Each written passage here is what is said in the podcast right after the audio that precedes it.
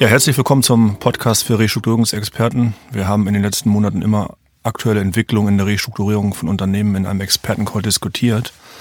An diesem Expertencall haben Banker aus den Sanierungsbereichen, Bankvorstände, Spezialisten aus dem Bereich der Warenkreditversicherer, Geschäftsführer von Förderfamilien und teilweise auch die Geschäftsführung der KfW teilgenommen.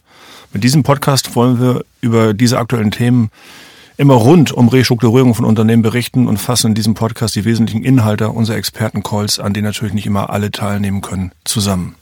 Ja, wir haben ja Großteil des Frühjahrs uns damit beschäftigt, äh, was die Corona-Pandemie in der Wirtschaft gemacht hat, angerichtet hat. Ähm, da ist es sehr, sehr viel bekanntlich darum gegangen, Liquidität zu sichern ähm, und zu gucken, welche Fördermittel sind da. Insbesondere die KfW-Mittel standen da sehr im Vordergrund. Ähm, und operative Sanierungsthemen kamen da sicherlich dazu. Die meisten Unternehmen haben jetzt eine Menge Geld eingesammelt, beziehungsweise haben zunächst es mal geschafft, die, die unmittelbare erste Bedrohung äh, zu überstehen. Aber das ist sicherlich so, dass absehbar ist, dass das Ganze sich noch länger hinziehen wird. Das sehen wir jetzt auch gerade, was an, an Maßnahmen äh, im öffentlichen Leben Einschränkungen bringt. Und insofern ist das nach unserer Einschätzung eine Ruhe, die vielleicht die Ruhe vor dem Sturm ist, die berühmte. Insofern muss man da aufpassen, dass die ausreichende Liquidität in den Unternehmen äh, nicht die Situation verfälscht oder die, die Einschätzung der Situation verfälscht. Ja, genau, das ist ja mal ein Thema. Als Sanierer glauben wir daran, dass eine Restrukturierung nur über die Reduzierung von Kosten oder über eine, eine reine finanzwirtschaftliche Sanierung, die nachhaltig sein kann. Nachhaltige Restrukturierung kann nur dann gelingen, wenn man die Unternehmen echt verändert und je nachdem, wie, wie disruptiv das Geschäftsmodell zu verändern ist, muss man auch relativ konsequent daran gehen. Und man muss vor allen Dingen auch die Menschen motivieren, anders zu handeln. Und durch die Corona-Pandemie wurden ja viele Metatrends beschleunigt. Also das, was wir hier so über Restrukturierung und Veränderungen von Unternehmen erzählen, das ist ja nichts Neues, aber Corona beschleunigt das Ganze. Viele Geschäftsmodelle stehen vor einem Umbruch und ein Umbruch ist viel, viel schwieriger zu führen als eine klassische Krise. Bei einer klassischen Krise, ja, da habe ich irgendwas verkehrt gemacht. Ich korrigiere das, was ich verkehrt gemacht habe und, ähm, und restrukturiere so mein Unternehmen ein Umbruch und damit echt eine, eine echte Veränderung ist viel schwieriger zu, zu managen, als nur durch die Krise zu führen. Eine Krise hat einen temporären Charakter und ein Umbruch, ähm, ja, da muss ich wirklich, ähm, beim Umbruch ändert sich das bisher gewohnte dauerhaft. Ein Umbruch setzt Fakten, die unumkehrbar sind und die Corona-Pandemie setzt nun genau diese Fakten und führt in vielen, vielen Unternehmen dazu, dass ein Umbruch stattfinden muss. Und da ist natürlich die Liquidität irgendwann endlich, wenn ich das KfW-Geld oder die neue Liquidität nur dafür nehme, im Prinzip ähm, ja so weiterzumachen wie bisher, dann wird das irgendwie nicht gelingen. Deswegen glaube ich, das ist wirklich die Ruhe vor dem Sturm, die wir im Moment noch haben. Ja, Thema Umbruch ist sicherlich eins unserer, unserer liebsten Themen oder wie wir, wie wir den Umbruch gestalten und auch äh, aktiv aus dem Umbruch gestärkt hervorgehen in einem Unternehmen. Ähm, das machen wir in, in den nächsten Podcasts sicherlich auch nochmal zum Thema. Jetzt haben wir ein Thema, was wir jetzt äh, mal näher beleuchten wollen und was zusätzlich zu den ganzen Herausforderungen durch Corona jetzt noch dazukommt zur, zur Sanierungspraxis. Der präventive Restrukturierungs- und Sanierungsrahmen, kurz Staruk, das ist ein äh, Regierungsentwurf, der jetzt äh, gerade auf dem Tisch liegt und letztendlich die Umsetzung von einer europäischen Richtlinie ist. Da geht es weniger um die operative und damit wirklich die, die Sanierung eines Unternehmens äh, im, im Geschäftsmodell, sondern es geht vielmehr um die finanzwirtschaftliche Sanierung.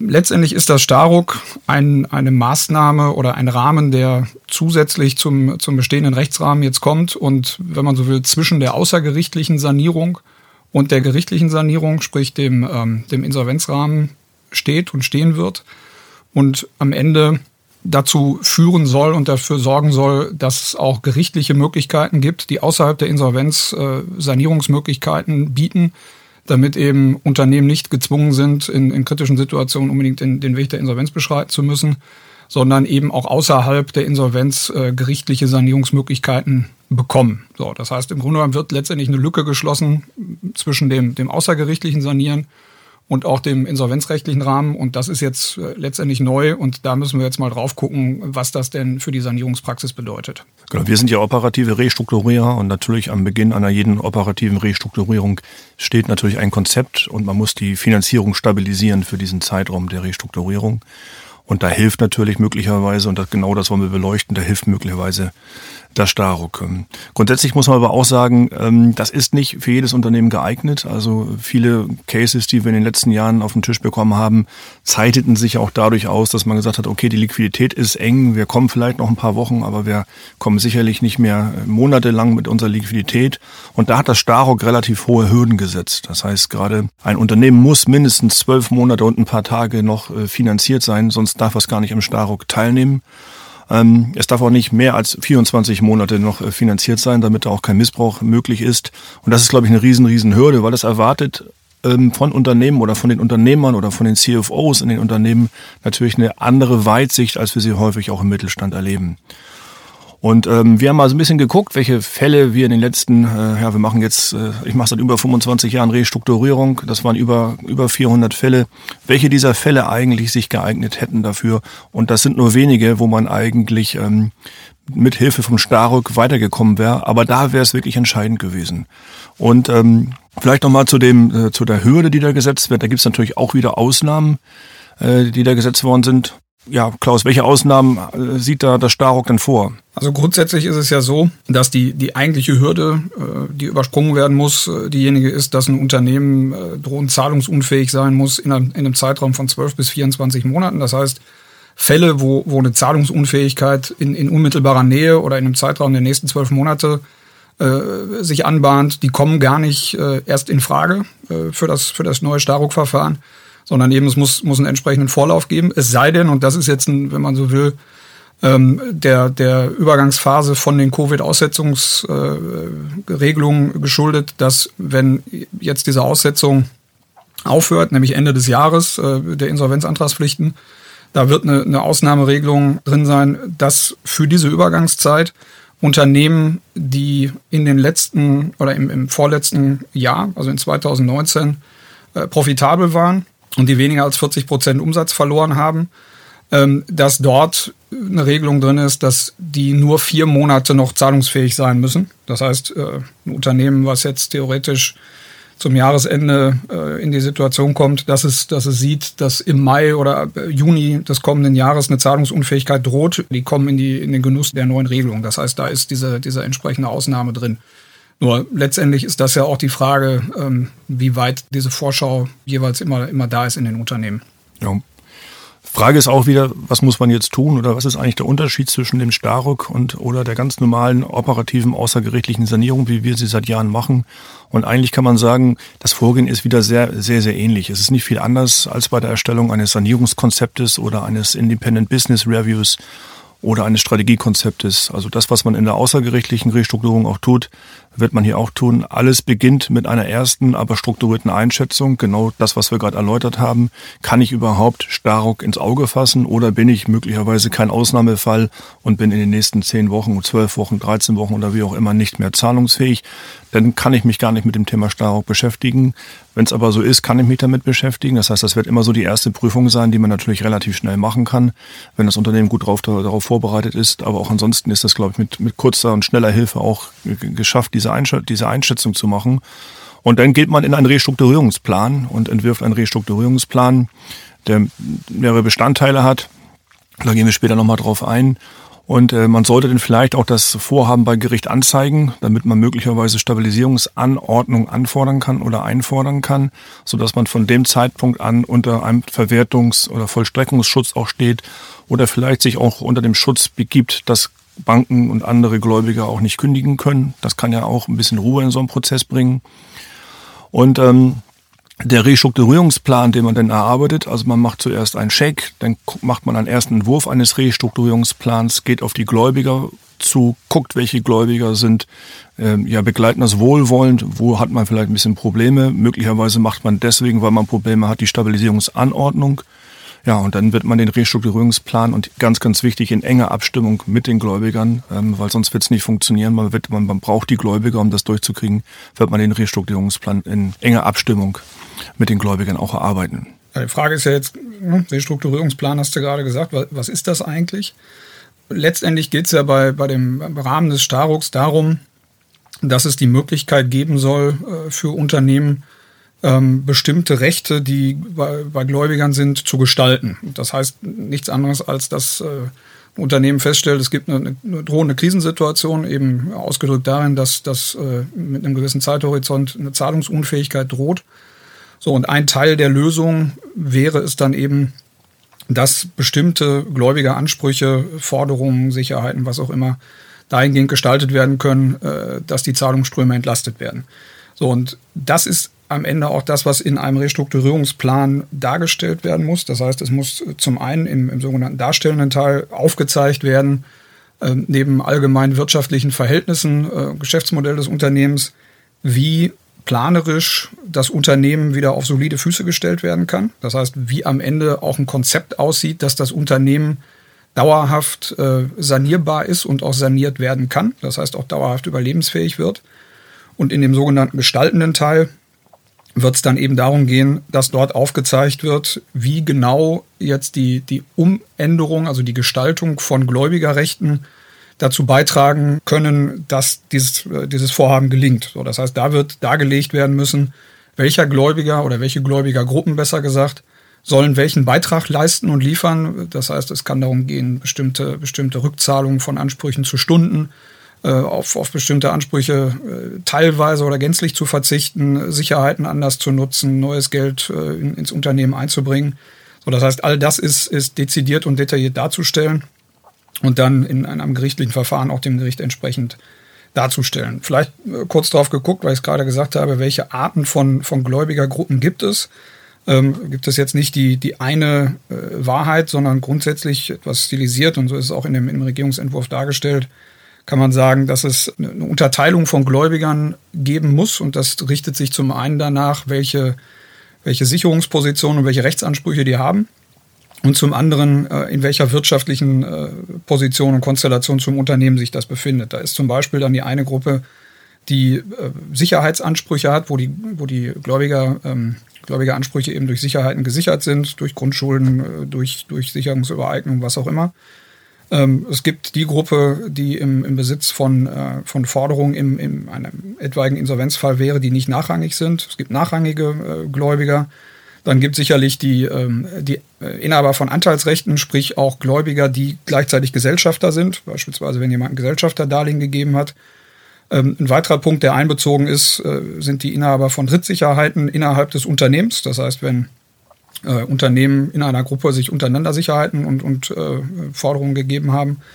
Äh, Kleingläubiger können eine Gruppe sein, Dauerschuldverhältnisse, das ist sicherlich ein Punkt, der, wo wir später auch nochmal drauf eingehen, äh, ist durchaus interessant. Das heißt, ähm, Inhaber langfristiger Mietverträge beispielsweise oder äh, Vermieter sind, ähm, sind dort sicherlich auch zu erwähnen.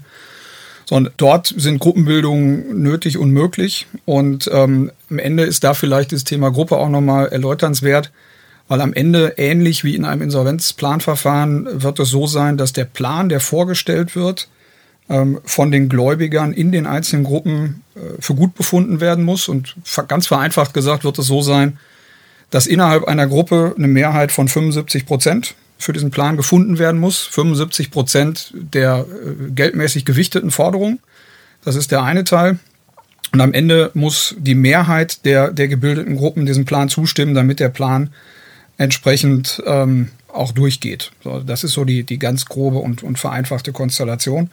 So, das heißt, auch da ähm, sind sicherlich hohe Hürden, einen solchen Plan äh, durch, die, durch die Runde der Gläubiger zu bekommen und die entsprechende Zustimmung zu bekommen. Aber es ist durchaus so, dass es so geregelt ist, dass kleinere Minderheiten der Gläubiger ähm, nicht in der Lage sein werden, einen solchen Plan äh, einfach zu blockieren. Und das ist sicherlich ein Unterschied zur außergerichtlichen Sanierung, wo im Grunde genommen immer alles im Konsens geregelt werden muss, selbst wenn, wenn auch ein, ein Minderheitsgläubiger ähm, alles doof findet, vereinfacht gesagt. Ja, das, das kann wirklich helfen, weil wir auch viel Zeit teilweise in der Moderation von Gläubigern und von Banken damit verbringen, vielleicht ein, ein Kleingläubiger ähm, ja hier einzufangen, doch mitzumachen ähm, und, äh, und auch die großen Gläubiger damit auch so ein bisschen zu schützen. Ähm, es gibt ja auch unterschiedliche Rollen, die wir in einer außergerichtlichen Sanierung haben. In der gerichtlichen Sanierung kennt man natürlich den Insolvenzverwalter, man kennt den Eigenverwalter, man kennt den Sachwalter. Und in der außergerichtlichen äh, Restrukturierung, also in unserem Kerngeschäft, da gibt es immer den Sanierungsberater. Das ist die Rolle, die wir häufig wahrnehmen zu Beginn eines Projektes, wo wir versuchen natürlich ein Konzept zu, äh, zu erstellen, wo wir etwas einschätzen, wo wir etwas begutachten und wo wir ähm, äh, dann auch die Moderation äh, zwischen unserem Mandanten und den Gläubigern übernehmen. Das ist der klassische Sanierungsberater. Später, wenn es in die Umsetzung geht, dann gibt es hier und da mal die Notwendigkeit, dass ein sogenannter Chief Restructuring Officer mit eingesetzt wird. Das heißt, man übernimmt Verantwortung, entweder offensiv, indem man auch wirklich dann äh, im, im Organ ist und ähm, der wesentliche Geschäftsführer von der Geschäftsordnung her ist, oder man ist eher passiv und coacht das bestehende Management und übernimmt Teilaufgaben, sorgt dafür, äh, dass die Umsetzung forciert wird. Das sind ja so die Rollen, die man in einer klassischen außergerichtlichen Sanierung hat und auch wahrnimmt. Sowas ähnliches sieht auch das Staruk vor. Es gibt da den sogenannten Restrukturierungsbeauftragten und den Sanierungsmoderator. Und der Sanierungsmoderator ist eigentlich das, was wir in außergerichtlichen Sanierung tun. Der hat da, der kann zwar bestellt werden, hat aber relativ wenig Rechte. Da hat sich für mich nicht so richtig der Sinn erschlossen, dass man den vom Gericht bestellen lassen muss, weil ähm, das kann man eigentlich auch so machen, wenn man, wenn man gut moderieren kann und wenn man da im Thema ist und das Vertrauen aller Beteiligten besitzt. Und der Restrukturierungsbeauftragter, der hat ähm, ein paar mehr Kompetenzen. Er muss immer eine natürliche Person sein. Das ist also anders als äh, in unserem Geschäft, wo wir natürlich immer mit unserer Gesellschaft einen Auftrag bekommen, hier ist es immer eine natürliche Person. Es gibt einen Restrukturierungsbeauftragten, der ist fakultativ, den kann man sich freiwillig aussuchen, entweder das Unternehmen, was ich mir auch selten vorstellen kann, dass das freiwillig passiert, ähm, oder eben die Gläubiger stimmen ab ähm, mit einer gewissen Mehrheit und setzen den dann ein. Dann müssen sie ihn aber auch bezahlen, also auch anders als in der operativen Restrukturierung, wo die CAOs und die Sanierungsberater vom Unternehmen bezahlt werden. Und es gibt äh, unter gewissen Bedingungen, was im Paragraph 80 geregelt ist, wann ist da eigentlich notwendig. Und, ähm, und ich glaube, er wird zwar nicht immer notwendig sein, aber man wird im Prinzip immer von einem Restrukturierungsbeauftragten ausgehen, der dann auch vom Gericht eingesetzt wird. Allerdings die Rechte, die er hat, der Restrukturierungsbeauftragte, sind andere und auch die Aufgaben, die er hat, sind andere als die eines CAOs. Er ist wirklich dafür verantwortlich, dass das Restrukturierungskonzept ähm, richtig aufgestellt wird, dass alle Gläubiger vernünftig bedacht werden und so weiter und so fort. Operativ, und die Rechte hat er auch gar nicht, wenn man in das Staruk reinguckt, operativ kann er sich nicht einmischen. Das heißt, der Staruk ist ja generell auf die finanzwirtschaftliche Restrukturierung von Unternehmen ausgelegt. Und das macht sich auch deutlich hier in der Rolle des Restrukturierungsbeauftragten, der genau da die Kompetenzen hat, um das hinzubekommen und nicht so sehr, um operativ ein Unternehmen wieder heil zu machen. Ja, und finde ich nochmal ergänzend, glaube ich, auch für die, für die Rolle des CAOs ähm, gibt es, glaube ich, einen Punkt, der auch nicht zu unterschätzen ist. Denn ähm, das, was jetzt hier im Staruk oder in dem, in dem Regierungsentwurf äh, gesetzlich geregelt werden soll, ist nach meiner Einschätzung eine, eine erhebliche Ausweitung auch der Geschäftsführerhaftung. Denn eine Sache ist ganz am Anfang in den ersten zwei Paragraphen geregelt, dass nämlich bei der sich anbahnenden drohenden Zahlungsunfähigkeit die Geschäftsführung mehr oder weniger eigentlich kann man das mehr oder weniger rausnehmen, sie wird äh, darauf verpflichtet, äh, die Gläubigerinteressen in den Vordergrund zu stellen. Das heißt, äh, die Geschäftsführung ist gehalten, die Geschäftsführung auf eine Gläubigergeschäftsführung umzustellen, ähm, mit relativ hohen Haftungen, strafbewehrt letztendlich. So, und da glaube ich, dass, dass jede Geschäftsführung, die in diese Situation kommt, sich im Zweifel einen Gefallen tut, sich in, ich sag mal, einen krisen- und sturmerprobten Restrukturierungsmanager an seine Seite zu holen denn ähm, das ist sicherlich eine, eine, Konstellation, die eine, eine normale Geschäftsführung in vielen Fällen so nicht kennt. Insofern ist das, glaube ich, über das, was du gesagt hast, Thomas, hinaus nochmal ein Argument dafür, dass CAOs im Zweifel eine, eine, zunehmende Rolle bekommen werden. Wenn man sich jetzt insgesamt mal anschaut, du hast das ja eben gesagt, Thomas, es gibt viele Fälle in der, in der Rückschau auch, wo man sich zumindest die Frage stellen kann und stellen muss, würde die neue Regelung oder die neuen Regelungen des Staruks da helfen? Kann man, glaube ich, mal so, so etwas stilisiert äh, mal überlegen, an welchen Stellen äh, kann das helfen. Du hast einen Punkt hatten wir eben schon, wo sicherlich ähm, die Regelung des Starucks einen zusätzlichen Lösungsansatz bieten können. Das ist sicherlich eine Konstellation, wenn kleinere Gläubiger, die in der Minderheit sind, aus welchen Gründen auch immer einer, einer konsensualen Lösung äh, sich verschließen, äh, beziehungsweise Eigeninteressen verfolgen, die dem großen Ganzen im Wege stehen, da gibt das Staruk sicherlich Möglichkeiten, über die 75-prozentige äh, Abstimmungshürde, die ich eben schon mal gesagt habe, solche Kleingläubiger in, in äh, größere Lösungen mit einzubinden, auch wenn sie es im, im, Zweifel nicht wollen. Es ist sicherlich so, dass sie dann auch nicht schlechter gestellt werden dürfen.